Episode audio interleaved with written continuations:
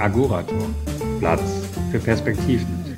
Der Informationspodcast mit meinungsstarken Gästen zu Themen mit Relevanz. Herzlich willkommen zu Agora Talk. Heute zum Thema Leadership Leitbilder unserer zehnten Episode mit Stefan Krummacker. Hallo Stefan. Hallo, schönen guten Tag. Wir treffen uns heute zu einem super spannenden Thema Leadership. Aber bevor wir dort innerlich reinsteigen, stell dich doch bitte mal vor. Hier erstmal vielen Dank für die Einladung, heute äh, bei euch zu sein und das Thema Leadership mit euch zu diskutieren. Ich bin Professor für Leadership, genauer gesagt äh, Professor für Leadership Practice hier an der Queen Mary University ähm, äh, of London und ähm, bin jetzt im elften Jahr hier, komme ursprünglich aus Deutschland, komme aus Hannover. Da habe ich äh, studiert, promoviert, äh, ein paar Jahre als Postdoc ähm, gearbeitet.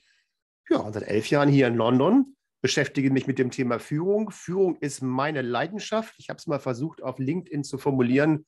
Ich habe irgendwas gesucht, was ein bisschen griffiger ist. Leadership Aficionado. Ich dachte, das ist vielleicht mal eine gute Beschreibung dafür. Ähm, forsche zum Thema Führung, habe zum Thema Führung geschrieben, habe hier selber Führungsverantwortung im Bereich Lehre, bin der Deputy Vice Principal Education für die gesamte Universität. Ja, da gibt es genug zu tun, genug zu beobachten, genug zu studieren im Bereich Führung. Stefan, auch Hallo von mir. Hallo Olivier. Ich freue mich sehr, dass du da bist und würde direkt mal einsteigen wollen mit einer wahrscheinlich ganz Standardfrage aus deiner Sicht. Kann man Führung denn eigentlich überhaupt lernen? Warum muss ich das an der Uni lernen? Das ist eine sehr gute Frage. Ähm, wenn man Führung nicht lernen könnte, gehen wir gleich mal aus der, kurz aus der Uni raus, dann würden ja pro Jahr Milliarden Dollar, nehmen wir mal die Währung, äh, ohne, ohne effiziente Erfolge äh, verschwendet werden. Das ist ja, das ich habe auch mal gelesen, vier, fünf Milliarden pro Jahr gehen in die Führungskräfteausbildung. Ich glaube stark daran, dass man Führung lernen kann. Führung ist nichts, äh, mit dem man geboren ist. Führung entsteht durch Beobachtung. Führung entsteht durch eine Wahrnehmung, was will ich persönlich erreichen, Reflexion. Und ähm, was will ich eigentlich mit Menschen machen? Weil das ist ganz wichtig. Ich glaube, bevor wir uns überlegen, was eigentlich Führung ist, sollten wir mal kurz äh, Führung definieren, so wie, wie ich Führung definiere. Führung ist ähm, dafür da, Veränderungen herbeizuführen, andere zu beeinflussen. Und Führung hat damit immer was zu tun mit Menschen. Also es geht darum, Menschen zu beeinflussen. Führung beeinflusst Menschen und äh, somit ist äh, Führung ein Beeinflussungsprozess. So, ich muss also Spaß daran haben, Interesse daran haben, andere zu beeinflussen. Und jetzt brauche ich noch einen Referenzpunkt. Und wenn ich im Unternehmen bin, in einem klassischen For-Profit-Unternehmen, dann sind es die Unternehmensziele, ist die Strategie, ist die Mission, die ich äh, versuche besser zu erreichen, darüber, dass ich andere verändere. Jetzt aber eine wichtige Perspektive noch, ähm, dass man traditionell mal geguckt hat, wie eine Führungskraft die Geführten verändert, wenn man mal diese äh, Diktion nehmen. Ähm, allerdings wurde schon früh vorgeschlagen, dass in diesem Beeinflussungsprozess eigentlich beide beeinflusst werden. Die Führungskraft und die Geführte, der Geführte, die Geführten, was immer für eine Perspektive wir wählen wollen. So, und damit sozusagen lerne ich letztendlich an einer Universität oder äh, in der Führungskräfteausbildung im Unternehmen, in Executive Education Kurse, die irgendwo angeboten werden, wie kann ich eigentlich am besten andere beeinflussen. Und mich selber dabei auch selber verändern. Das ist die, mhm. die zweite Perspektive. Es klingt also ein bisschen brutal. Und ich hatte mal eine Studentin, die hat mich mal gefragt, so nach der fünften, achten Woche, Stefan, geht es hier eigentlich um Manipulation? Also am Ende kann man auch sagen, es geht hier um eine Art Manipulation. Ich würde das vielleicht nicht so wählen. Es geht darum, andere zu verändern, um Ziele besser zu erreichen. Würdest du, würdest du sagen, dass diese Zielerreichung, wenn man jetzt mal Führung ein bisschen aufgleist, Führung in Unternehmen, Führung der Gesellschaft, auch politische Führung, kannst du dort Unterschiede feststellen oder, oder gelten die Prinzipien, die du gerade aufzählst, völlig wertneutral gegenüber dem jeweiligen, der jeweiligen Zielgruppe? Ich würde sagen, das ist relativ wertneutral, weil wenn wir reingucken in die Mechanismen und ähm, das erfolgreichste Führungskonzept, das wir kennen, das ist die äh, transformationale Führung. Die klingt so ein bisschen schwerfällig von der Begrifflichkeit. Könnten wir auch einfach übersetzen in inspirierende Führung. Die kommt ursprünglich aus der Politik.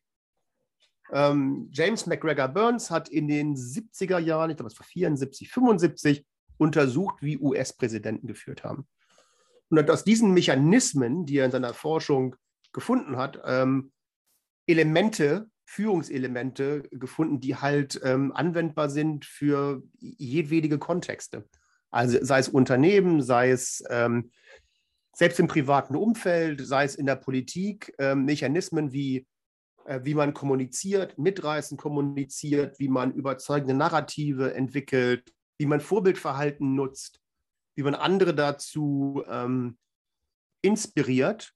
Ich versuche mal sozusagen diese passiven Wörter rauszunehmen, weil das ist diese klassische Führungsdiktion, dass da eine Führungskraft ist, die andere mal so anschieben muss. Und das ist, finde ich, eine falsche Perspektive. Also es sind zwar Anreize, die ich gebe.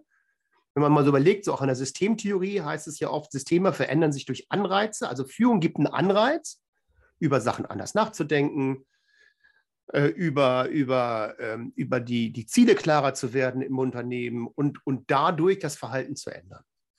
Und diese Mechanismen, die sehe ich in der Politik, die sehe ich in Unternehmen, die sehe ich in der Wirtschaft. Ähm, das, sind, das sind ähnliche Mechanismen. Gibt es aus deiner Sicht denn, weil wir über das Lernen gesprochen hatten, gibt es sozusagen eine Art Prädisposition, die man mitbringen muss, um für, also eine Führungsperson zu sein? Oder ist das eigentlich komplett egal? Können wir aus jedem und jeder einen guten Leader machen? Gute Frage. Ich glaube, eine Prädisposition, die man braucht, ist eine Neugierde und ein wahres Interesse am Menschen. Das reicht. Und natürlich gibt es ein paar, wenn man jetzt sagen möchte, Charaktereigenschaften, die dem zugänglich sind. Eine gewisse Hartnäckigkeit, ähm, eine gewisse ähm, Risikofreudigkeit hilft manchmal auch. Mut hilft. Aber das sind alles Dinge, die man lernen kann. Wenn man eine Begeisterung hat für eine Sache, eine Begeisterung, insbesondere mit Menschen zu arbeiten, dann kommen hoffentlich diese anderen Elemente, die ich eben genannt habe, wie dafür lohnt es sich, hartnäckig zu verhandeln. Dafür lohnt es sich auch Risiken einzugehen. Kommt das quasi so im zweiten Schritt dazu. Und ähm, ich, ich habe ein Zitat ähm, gelesen, neulich erst wieder äh, von ähm, Bodo Jansen, dem Gründer von äh, Upstalsboom, ist vielleicht auch den Zuhörern bekannt, ähm, der das Unternehmen komplett umgewandelt hat von einem ganz klassischen, einer ganz, ganz klassischen Management-Führung, ja, sehr stark kennzahlenorientiert und führt jetzt komplett, wie er sagen würde, mit dem Herzen. Und ähm, das Statement war, kümmere dich um die Menschen und die Zahlen kümmern sich um sich. Und das ist ganz interessant. Also dieser Fokus, wirklich ein wahres Interesse an Menschen, ist die Grundlage von Führung. Dann sind wir nicht bei Führung, dann sind wir vielleicht beim Management. Ja, wir können Dinge managen, wir können Budgets, Prozesse, Zeitstrahle, ne? aber Führen hat immer was zu tun mit Menschen. Das heißt, Verantwortung zu übernehmen für Menschen. Und ähm, das ist ein Lernprozess und das äh, lernen hoffentlich meine Studenten auch hier in der Uni ähm, für andere Verantwortung zu übernehmen. Jetzt zum Beispiel in dem hybriden Unterricht, den wir hier anbieten, wo wir einige Studenten haben, die im Klassenraum sind und einige, die sind online äh, dabei, äh, habe ich eine ganz klare Ansage gemacht an die Studenten im Raum und habe gesagt, ihr habt Verantwortung für eure Kollegen. Das sind eure Teammitglieder, die nicht reisen können. Die sitzen noch vielleicht irgendwo in China, die sitzen irgendwo und müssen vielleicht auch sich selbst gerade isolieren. Ihr habt dafür Verantwortung, dass ihr es gemeinsam als Team diskutiert. Es gibt keine die und wir, es gibt nur uns. Und das ist, was man früh lernen kann. Und natürlich dann Führungsausbildung in der Uni ist für mich natürlich erstmal Konzepte kennenlernen, das ist so ein bisschen das Handwerkzeug, aber halt auch ganz viel ausprobieren. Das ist ein Ausprobieren. In Breakout-Räumen Verantwortung zu übernehmen, ein Gespräch zu führen, das zusammenzufassen, das nachher zu präsentieren, anhand von Beispielen zu lernen, von, von, von Fallstudien, anhand aber auch von Gastvorträgen, wo wir Menschen reinbringen. Äh, früher konnten wir noch ganz gut halt auch äh, persönlich in den Klassenraum bringen, äh, heute ganz oft halt auch per Zoom. Ähm, und damit auch zu lernen von anderen. Wie kann man kommunizieren? Wie kann man sich präsentieren? Was gibt es eigentlich für einen guten Tipp von der Person, die da stand? Ich erinnere mich, vor vielen, vielen Jahren habe ich mal einen Direktor von IBM getroffen, der hat einen guten Tipp gegeben, hat gesagt, wenn man was persönlich machen will, dann gibt er einen ganz leichten Tap auf die, auf die Schulter. Das macht das ganze Gespräch so ein bisschen persönlicher. Und solche kleinen Tipps können dann auch viele von den Studenten mitnehmen, ausprobieren und dadurch ihren eigenen Weg finden. Ich finde den, Weg, den Begriff Führungsstil immer nicht so ganz passend. Ähm, Führung ist sehr individuell. Man soll sich immer inspirieren lassen, aber nie kopieren. Du sprichst ja jetzt gerade von Führung oder Leadership ist Motivation oder auch Manipulation, je nachdem, wie man das formulieren möchte, von Menschen. Jetzt, jetzt ändern sich ja gerade auch die letzten zwei Jahre extrem stark die Bedürfnisse dieser Person, der Menschen. Also das, ja. das Verständnis, ähm, wie man Menschen motiviert, verändert sich. Die, wir haben eine Werteverschiebung, eine Werteveränderung, durch, auch durch die Pandemie stark geprägt. Wie übersetzt sich das denn jetzt auf, auf Leadership? Verändert sich Führung oder sind die großen Leitlinien der Führung immer noch gleichbleibend? Führung verändert sich und diese, diese Beeinflussung, die du eben angesprochen hast, Daniel, ähm, die bezieht sich jetzt immer im Endpunkt darauf, dass wir Ziele besser erreichen wollen. Aber im, im, im, im Mechanismus führt es dazu, dass sich ähm, Mitarbeiterinnen, Mitarbeiter, die, die, Geführten, die Menschen in meinem Team ähm, kraftvoller äh, führen, zum Beispiel auch um Verantwortung zu übernehmen. Und ich glaube, das ist eine ganz klare ähm, Änderung in der Führung. Die Führung bewegt sich mehr hin zu einer Teilung. Und ich nenne das immer die klassischen Führungsmodelle, Command, Control, hierarchische Führung. Ich glaube, ich hoffe, die sind ähm, in jedem Unternehmen zumindest hinterfragt. In manchen hoffentlich befinden die sich schon so eine Art Abflughalle. Manche fliegen schon, manche kommen auch schon an. Das heißt, in der etwas moderneren Führung, wie du sie eben äh, angerissen hast, äh, haben wir viel mehr geteilte Führung, geteilte Verantwortung, ähm, arbeiten viel mehr mit einer inspirierenden Führung als einer ganz klaren zielorientierten Führung. Also ne, Ziel definieren, kommunizieren, überwachen und dann gibt es ein Feedback hinterher, wird es wieder angepasst viel mehr eine Inspiration, viel mehr stärkenorientiert äh, auf die Mitarbeiterin, auf den Mitarbeiter, viel mehr dieses Empowerment. Ich kann gerne nochmal über Empowerment kurz sprechen.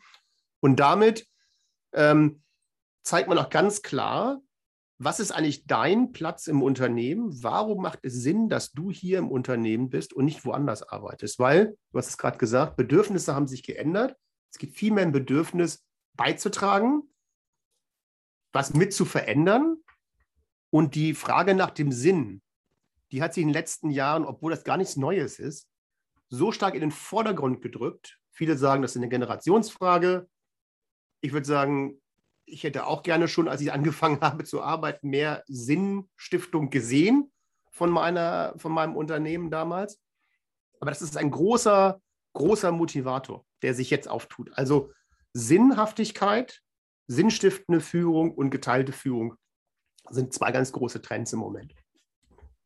Du wirst ja gleich noch mal was zu Empowerment erzählen, Stefan, aber mhm. vielleicht vorab auch dazu die Frage, du coachst ja viele Führungskräfte. Ja. Das heißt, du siehst ja auch viele, die wegen der Generation ihres Alters in einem anderen Führungskontext groß wurden, ein anderes Verständnis haben, vielleicht mehr dieses, wie du sagtest, dirigistische Führen im Kopf haben und auch damit relativ viele Jahre vielleicht erfolgreich unterwegs waren. Wie gehen die jetzt mit diesem, mit diesem Wandel um, also den auch sozusagen die physische Distanz erforderlich macht? Also der, der erste Punkt ist die Reflexion. Und äh, Führung fängt zuerst immer bei mir an. Und deswegen die erste Frage ist, die, die ich stelle in der, im, Coaching ist, was will ich als Führungskraft erreichen? Und ich gehe weg davon mit der Sache, okay, ich möchte jetzt mein Projekt nächstes Jahr durchgeführt haben und so weiter, sondern was will ich ja, was soll man in meinem, in meinem Nachruf, äh, wollte ich was sagen, in meiner Legacy stehen? Für was, für was brenne ich? Für was gehe ich morgens ins Unternehmen? Für was führe ich? Und ähm, das machen mehr und mehr Führungskräfte. Ich habe jetzt auch äh, vor kurzem wieder ein paar äh, Dinge gesehen von Führungskräften, mit denen ich zusammengearbeitet habe, die auf LinkedIn das zum Beispiel auch jetzt posten, sagen, das sind meine drei wichtigsten Sachen, wie ich führen will. Ich habe sogar hier mal was rausgesucht heute. Ich habe von einer Führungskraft äh, vor ein paar Tagen erst gelesen, das sind meine drei wichtigsten Sachen. Und da richtet man eine Führung dran aus. Ja? Aufrichtiges Interesse am Menschen war da ein Punkt. Klare Entscheidung und starke Kommunikation. Und Verlässlichkeit und Konsistenz. So, wenn ich damit anfange und sage, wenn ich hier arbeite, wenn ich meine ganze Kraft ins Unternehmen bringe, dann möchte ich gerne in Menschen investieren. Ich möchte klare Entscheidungen treffen, stark kommunizieren und verlässlich und konsistent sein. So, was muss ich tun, um das zu erreichen? Ganz oft nach oben muss ich mich dann auch selber ja, kann man sagen, verkaufen? Ich würde es führen nennen. Also eine Führung geht ja in 360 Grad ähm, um mich herum. Das heißt, ähm, wenn ich das Gefühl habe, so wie ich führen möchte, kann ich hier nicht führen, dann muss ich gucken, dass ich die Rahmenbedingungen ändere, dass ich meine Vorgesetzten entsprechend beeinflusse, wir sind wieder bei Führung, beeinflussen, überzeuge, gewinne, dass ich so, wie ich führen will, führen kann. Und, äh, und ich glaube, das ist der allerstärkste Hebel. Und ähm, die Zuhörer können es nicht sehen. Ihr könnt es sehen, weil wir uns ja hier auch auf Video ähm, unterhalten. Hinter mir hängt eine Sauerstoffmaske, so eine aus dem Flugzeug. Und der ist ja der alte Spruch, ne? ähm, man soll zuerst die äh, Maske über Nase und Mund packen, bevor man anderen hilft. Und deswegen ist es ganz klar, vorher anzufangen und zu sagen, was will ich eigentlich erreichen? Und ich habe ja diesen, ähm, diesen, diesen, diesen Unternehmer eben äh, angesprochen, Bodo Jansen, der äh, gesagt hatte, als er seine Führung verändert hat, war der erste Schritt für ihn festzustellen, was bedeutet Führung und wie möchte ich Führung ausfüllen. Was und dann, du, wie viele Leute machen das so bewusst? Also du, du, du, du erklärst es ja gerade sehr strukturiert. Ja. Es gibt drei Principles, die man für sich ableiten soll. Und dann ähm, kann man da seine, seine, Werte, seine Werte und sein Handeln auch ausrichten. Und dann läuft das. Klingt ja sehr einfach, aber jetzt die Realität in Unternehmen ist ja oft die, dass Führungskräfte ja auch Ziele erreichen müssen. Äh, und auch unter Druck stehen, mal mehr, mal weniger. Wie ist dein Erfahrungswert ähm, oder wie würdest du vielleicht prozentual das, das verteilen, Menschen, die sich diesen drei Principles bewusst sind, die daran auch arbeiten und wie viel Prozent machen das vielleicht einfach intuitiv, day by day? Intuitiv machen wir es alle. Das sind die drei Principles gewesen, die diese eine Führungskraft für sich entwickelt hat. Ähm, ich glaube, ich habe mir selber nur eins äh, mal ähm, aufgeschrieben, meine eigene Frage, was ich eigentlich erreichen möchte. Ähm, ich glaube, wir kommen alle irgendwann an einen Punkt, wenn wir sehen, was sind unsere Ziele, was müssen wir erreichen und wie schaffe ich das? Und ich schaffe es halt nur dadurch, dass ich mein Team stärke, meine Mitarbeiterin, meinen Mitarbeiter stärke. Und daher muss ich wiederum vorher bei mir anfangen, um zu überlegen, wie muss ich eigentlich führen, damit die stark genug sind, damit wir gemeinsam die Ziele, die ja vielleicht im Jahresgespräch eigentlich meine Ziele sind, aber eigentlich kann ich sie nur erreichen mit meinem Team, erreichen kann. Und ähm, ich glaube, diese Bewusstmachung wird immer stärker. Ja, es gibt ähm, gerade im deutschsprachigen Bereich ganz viele ähm, jetzt auch Gruppen, jetzt auch auf den sozialen Medien, äh, Konferenzen zum Thema das Neue, das Moderne führen. Ich war auch bei so einer dabei im April mit 3500 Teilnehmern auf Zoom. Und ich fand das irre, ne? dass, dass dieses, es gibt diesen richtigen Hunger zum Nachdenken und einen Hunger nach Inspiration. Und äh, nochmal eine Anekdote, das ist jetzt garantiert sieben, acht Jahre her, da habe ich mein Executive MBA unterrichtet in Österreich. Viele so Ende 40, Anfang 50, man würde fast sagen, so eine Midlife-Crisis, eine Midlife-Führungskrise, wo viele gesagt haben, was will ich eigentlich noch erreichen? Ich habe so viel erreicht. Was will ich mit dem, was ich kann? Das Interessante, das ist so ähnlich so ein bisschen wie bei diesen, bei diesen äh, Retro Retrospektiven im, im agilen Projektmanagement, wo es nie um die Inhalte geht, sondern immer um die Zusammenarbeit geht. Ja? Also in der gleichen Logik. Was will ich eigentlich mit dem, was ich gut kann, auf einer menschlichen Ebene noch erreichen? Und man kann eine ganze Menge erreichen damit. Ja, und, äh, und, und dieser Hebel, der, der, der ist zentral. Den zu entdecken, den explizit zu machen und dann zu nutzen. Und deswegen haben ja nicht alle Top-Manager einen Coach, der solche Fragen stellt oder die solche Fragen stellt. Mhm, genau. Vielleicht du hast ja anfangs gesagt, lass uns auch mal, es gibt ja die zwei Seiten, es gibt ja die Führungskraft und es gibt die, die wir eben als die Geführten mhm. bezeichnet haben. Hast du den Eindruck, dass äh, sozusagen die, die Abflughalle so gefüllt ist mit Führungskräften, dass die Geführten das schon ankommen, fühlen bei sich? Also ich nehme mal zum Beispiel Kununu, wenn ich Kununu 2021 sehe. Ja. Ähm, hat sich da zumindest in der Wahrnehmung vieler Mitarbeiter noch gar nicht so viel verändert. Also Themen, die wir eben vielleicht kurz angerissen haben. Ich habe einen Chef, der steht hinter mir, ist ver verlässlicher Partner, mein Chef und so weiter. Das sind ja weiterhin sozusagen die Dauerbrenner der, des Feedbacks ja, an Chefs und das, was man noch optimieren könnte. Denkst du trotzdem, dass da ein Aufbruch ist, ein echter Paradigmenwechsel? Ich glaube ja, weil ähm, ich hatte auch eine Diskussion gehabt und auch eine Workshop-Reihe mit einem Unternehmen in der Schweiz ähm, wenn es zum Beispiel zu Themen kommt, wie kann ich eigentlich schnell sein, schnell und innovativ sein, dann muss ich vom traditionellen Führungsmodell weg. Und ich muss auch, und jetzt wird es wiederum, fängt es wieder bei mir an, ähm, wenn ich von der Logik komme, ich bin so ein Kapitän auf einem großen Tanker. Ne, die, die, ne, ich setze die Ziele, meine Leute machen das und dann bringen die die schönen Schätze des Meeres mit zurück. Ähm, dann kann ich aber nicht schnell genug in neue Gewässer, in neue Fahrerinnen und in neue Märkte rein. Um das zu tun, haben wir dieses Bild, das wird auch schon natürlich äh, vielfach genutzt worden, von Schnellbooten ähm, gewählt. Beim Schnellboot ist es aber so, dass nicht der Tankerkapitän auf jedem einzelnen Schnellboot mitfahren kann. Und deswegen das Verständnis, ich brauche eigentlich viel mehr kleine Kapitäne, kleine, große Kapitäne, kleine Kapitäne für kleine Boote, ähm, die die Verantwortung übernehmen, die gewisse Risiken, die notwendig sind, eingehen, die, ähm, die proaktiv sind und da Sachen austesten. Und jetzt wird es noch viel spannender. Wenn du das präsentierst, dann hörst du von jedem Top-Manager, ja, ja, klar, logisch, will ich auch. Ich will ganz viele kleine Speedboot-Kapitäne haben. Und dann die Frage zurück, aber das heißt für dich, du musst die Hände vom Steuer nehmen. Und dann wird es schwierig. Also daher wieder sozusagen die Diskussion, die nach oben geht. Wenn ich das will, dann muss ich mir dauernd auf die Finger klopfen und muss für mich so eine persönliche 80, 20, 70, 30, 60, 40, was akzeptiere ich? Und eigentlich muss ich mehr akzeptieren, als ich vorher akzeptiert habe, da ich am Steuer gestanden habe, bevor ich sage, ey Leute, das ist jetzt aber wirklich der falsche Ozean. Und alleine aus diesem Druck, wir sind nicht schnell genug, wir sind nicht innovativ genug und ähm, du hast es schon angesprochen, Bedürfnisse ändern sich.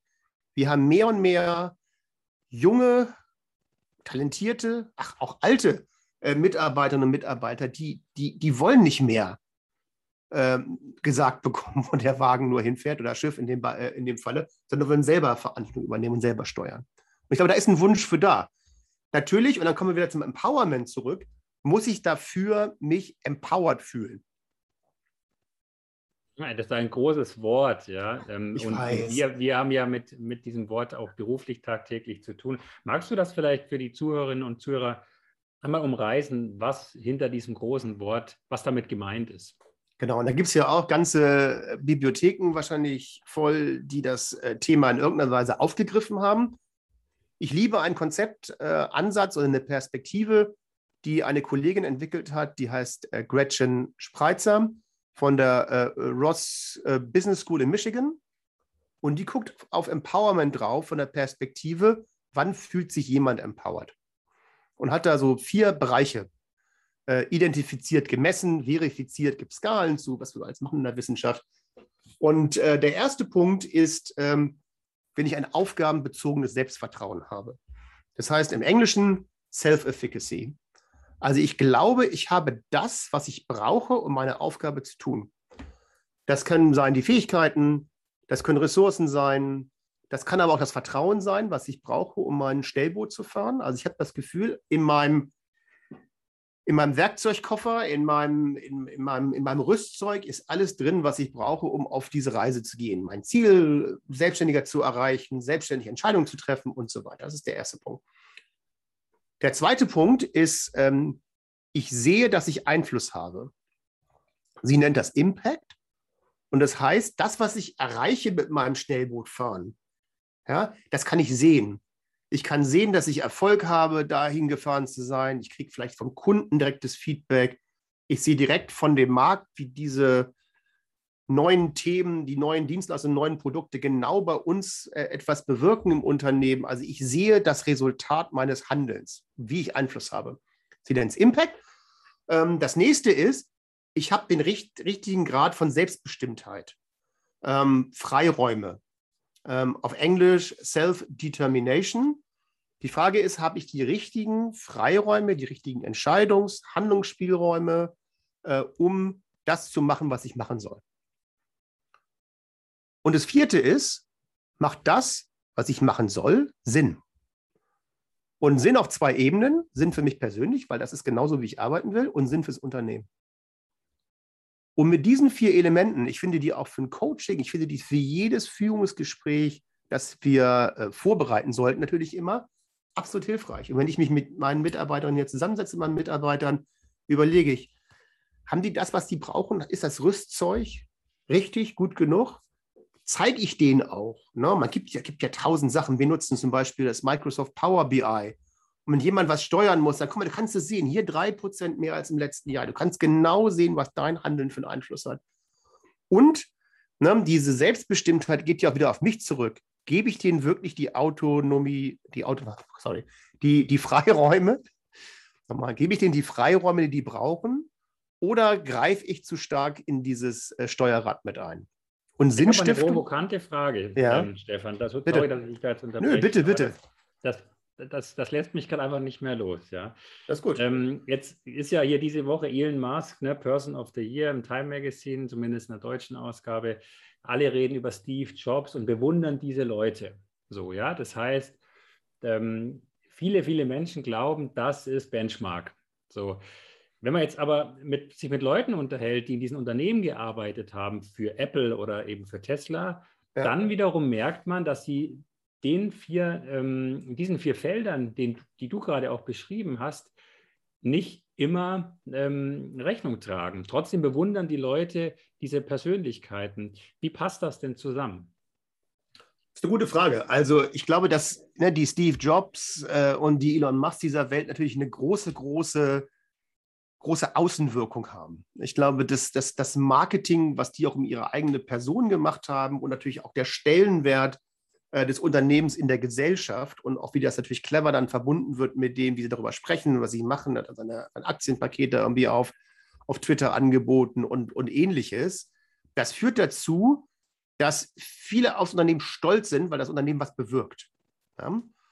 Und, ähm, und, und glaube ich, ich habe es mal irgendwo gelesen, dass die, die, die Kündigungsraten bei Apple und bei Tesla absolut niedrig sind. Also auch wenn die Führung vielleicht nicht die Führung ist, die wir uns erhoffen, ist es so ein bisschen so ein, so ein Pioniergeist, noch dabei zu sein, wo wir wirklich was bewegen, wo wir in der ersten Front von E-Mobilität oder damals halt mit, mit völlig neuen Arten von Telefon arbeiten oder was für immer für Produkten. Da bin ich dabei und stecke auch zurück. Aber ich glaube, auch das wird sich verändern, weil erstmal ist es immer das Problem, was wir auch ein bisschen bei Apple gesehen haben, der Legacy, wenn diese Zugfigur weg ist, was passiert dann? Dann fallen wir über ein schönes Beispiel, Manchester United, ist ja gerade der Herr Rangnick zu Besuch äh, bis zum Sommer. Ähm, und äh, vorher Alex Ferguson, er war extrem erfolgreich. Und er war so ein bisschen, ich will ja nie als Elon Musk bezeichnen, aber er war eine sehr, sehr autokratische, gleichzeitig aber inspirierende Führungskraft, so ein bisschen so eine, so eine Vaterfigur. Hat unheimlich viele Erfolge äh, gehabt. In dem Moment, wo er weg war, ist, es, ist, der, ist, ist der Verein in ein großes Loch gefallen und war bei Weitem nicht mehr so erfolgreich. Der nächste Trainer wurde relativ schnell wieder ausgewechselt wie vorher. Also es ist, es ist vielleicht für den Moment, und es ist interessant, was du gesagt hast, wenn wir jetzt mal gucken, diese, diese traditionelle Führung, die Command Control, die autoritäre Führung, die ist ja auch erfolgreich. Aber immer nur erfolgreich in Kurzfrist. Und die, man kann jetzt natürlich, ähm, das haben wir beobachtet während der, äh, während der Pandemie, wir sind immer noch in der Pandemie, aber halt in der, in der Hochphase der Pandemie, in vielen Unternehmen ist das Pendel von mehr Freiheiten geben, zurückgeschwungen zu mehr autokratischem Führen wieder. Die, die, die Frage ist, warum? Und, ähm, und natürlich ist man schneller bei Entscheidungen. Man ist schneller, man zerstört aber eine Menge. Und das ist, glaube ich, das, das große Problem. Und ich habe mit einem Unternehmen gesprochen, mit einem Vorstand von einem Unternehmen gesprochen, äh, der mir sogar gesagt hat, wir kamen gut durch die Krise, nicht wegen unseres mittleren Managements, sondern trotz unseres mittleren Managements. Und da haben wir gefragt, oh, das ist ein interessantes Führungsbild. Ne? Aber da war der Glaube vom Top-Management, ja, dass während der Krise das mittlere Management sich nicht empowered genug fühlt, um die wichtigsten Entscheidungen zu treffen im Krisenmanagement. Das Argument wäre natürlich jetzt sofort, ja, da hättet ihr erst mal vorher aufbauen müssen, bevor die Krise kommt.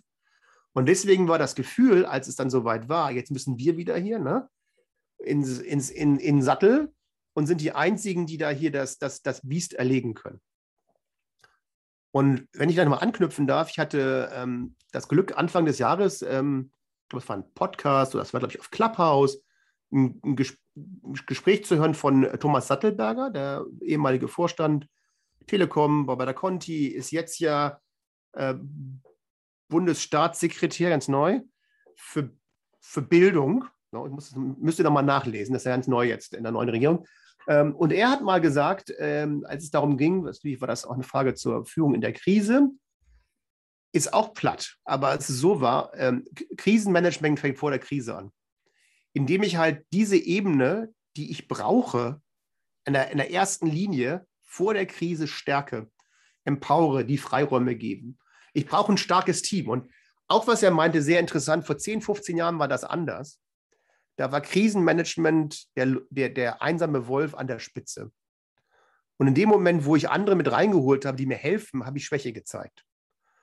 Das ist vorbei. Also es ist wirklich, das ist auch nochmal eine große äh, Veränderung in der Führung. Ich habe nachgefragt, dass man Führung wirklich mehr als Mannschaftssport versteht, als, als, als Einzelsportart oder als Einzelkampf, wie es früher war denn, was das angeht, zum Beispiel tatsächlich noch musterhafte äh, Strukturen, wie zum Beispiel unternehmergeführte Unternehmen versus äh, Shareholder-Value-orientierte Unternehmen. Also du, du, siehst ja unglaublich viele unterschiedliche Kontexte. Gibt ja. es da für dich tatsächlich signifikante Unterschiede, die ein bisschen, natürlich ist immer ein bisschen typologisch, aber trotzdem, wo du sagst, wow, das, das ist tatsächlich so. Ich glaube, was ich vorhin mit der Reise meinte und mit dieser Abflughalle, ich glaube auch, nicht glaube, ich habe es gesehen, in vielen äh, Inhaber geführten Unternehmen ist man de dessen bewusst. Man kann ihn nicht so schnell loslassen. Und das nächste Problem ist, dass die Strukturen, Systeme, die ganze Kultur ja gewachsen ist über die ganzen Jahre. Und dieses Gefühl, es wird eigentlich oben entschieden, ist da. Der Mut, selber zu entscheiden. Und das ist interessant, ich habe äh, über, über zwei Jahre mit einem ehemaligen Inhaber äh, geführten, Gründer geführten Unternehmen gearbeitet. Und das ist aber ein Muster, was man viel hört. Man fragt das mittlere Management und die sagen dann, naja, die da oben müssten mal entscheiden. Dann fragt man eine Etage höher und die sagen, ja, die da unten müssen entscheiden, was ist ja ihre Ebene. Und das ist halt dieses gelernte Verhalten, das ist auch, glaube ich, ganz wichtig äh, bei der Führung immer zu verstehen. Alles, was wir sehen, alles, was wir erleben, ist ja ein gelerntes Verhalten. Das heißt, also es ist schwierig für mich vielleicht als Inhaber, mich zu verändern, weil ich habe ja gelernt, was funktioniert. Äh, meine Mitarbeiterinnen und Mitarbeiter haben gelernt, manchmal Schnauze halten. Der Chef wird schon sagen, was gemacht wird, ist die beste Strategie. Aber auch, ich habe nochmal so ein Erlebnis gehabt, auch wieder in Österreich. Da hat mich mal äh, auch ein ehemaliger Student gebeten, ähm, ihn zu coachen, ein Unternehmen übernommen im Mittelstand, 300 äh, Mitarbeiterinnen und Mitarbeiter, war traditionell hierarchisch von oben geführt, keine einzige Entscheidung, die getroffen wurde, nicht über den Schreibtisch des Chefs.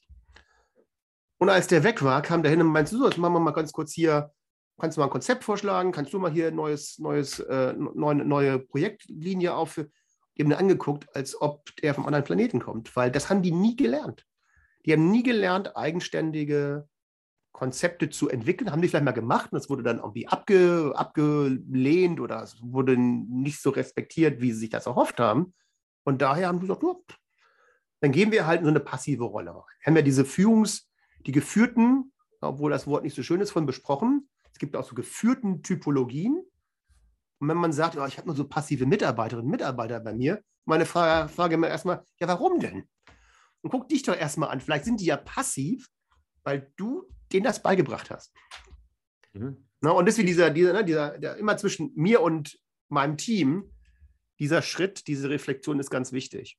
Mhm. Na, und, und daher glaube ich gar nicht mal, dass es große Veränderungen gibt zwischen äh, oder Unterschiede gibt zwischen Mittelstand und Big Corporate. Man ist schon in Big Corporate nur einfach weiter. Und natürlich sind die ganzen, gerade wenn es äh, sehr stark Stakeholder getrieben oder Shareholder getrieben ist, äh, natürlich auch vom, vom Markt her Systeme, Strukturen, die viel agiler sind und eine andere Führung brauchen. Mhm. Lieber Stefan, das ist, wir reden über ein sehr spannendes Thema. Wir, wir neigen uns dem Ende. Was? Ähm, so schnell geht das, ja. ähm, aber ich will nochmal dir wirklich danken für, für ein echtes Pack's an, dass du unseren Zuhörerinnen und Zuhörern mitgibst, na? weil das ist, glaube ich, eine gute Übung für jeden, auch jetzt mit Blick auf das neue Jahr 2022, ne, was sind die, die wichtigsten Dinge, äh, die ich als Führungskraft erreichen möchte? Also, dass sich jeder, der mit Leadership-Führung zu tun hat, diese Themen erstmal bewusster macht. Ich denke, das ist so der erste Schritt für die Leute, die das heute noch nicht, nicht so bewusst tun. Tu es bewusst, reflektiere und überlege dir als Führungskraft, ähm, was ich erreichen will und leite daraus dann eben ähm, ja, so, so, Principles ab. Ein echtes Pack, Pack's an, ja, heute in unserem Podcast. Dafür großen Dank. Sehr gerne. Ähm, es ist ein großes Thema, deswegen äh, haben wir heute viele Themen äh, angerissen und äh, ähm, ja, nicht tiefgründig auch besprechen können, aber vielleicht schaffen wir es ja bald auf ein Follow-up-Podcast äh, im neuen Jahr. Wird uns sehr freuen. Danke, dass du bei Mich uns auch. Und Vielen Dank nochmal für die Einladung. Ja, Dankeschön. Dankeschön. Wir behalten mit Sicherheit das Thema Neugierde auf Menschen, die alle Führungskräfte eigentlich äh, haben sollten, Fall. als eins der Zentralen im Kopf. Genau. Und vielleicht nochmal als Zusammenfassung von mir. Führung fängt zuerst bei mir selbst an.